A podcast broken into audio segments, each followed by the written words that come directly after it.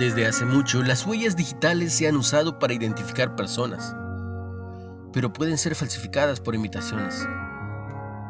Del mismo modo, el iris del ojo humano es una fuente confiable de identidad, hasta que alguien altere el patrón con una lente de contacto.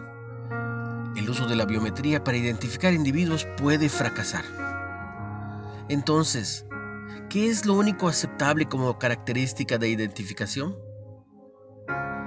Los patrones de los vasos sanguíneos son particularmente y virtualmente imposibles de falsificar.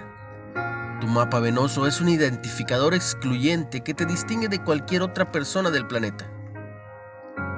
Meditar en semejante complejidad del ser humano debería despertar un sentimiento de adoración y asombro por el Creador que los hizo. David nos recordó qué asombrosa y maravillosamente hemos sido hechos, velo en Salmo 139, y que esto sin duda es digno de celebrar.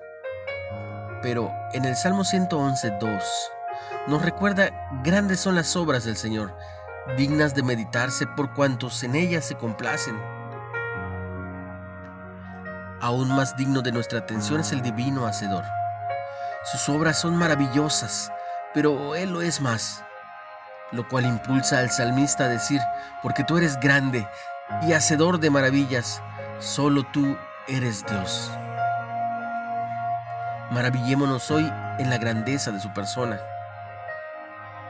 una reflexión de Bill Crowder.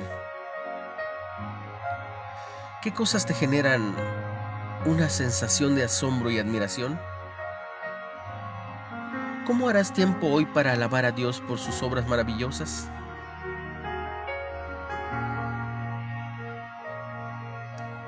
Padre, ayúdame a maravillarme mayormente en ti.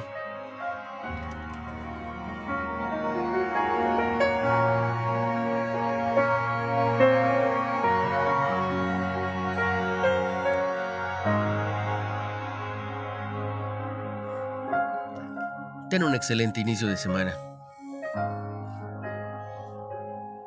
Maravíllate de cada una de las obras que te rodean todo momento y piensa en el que las hizo.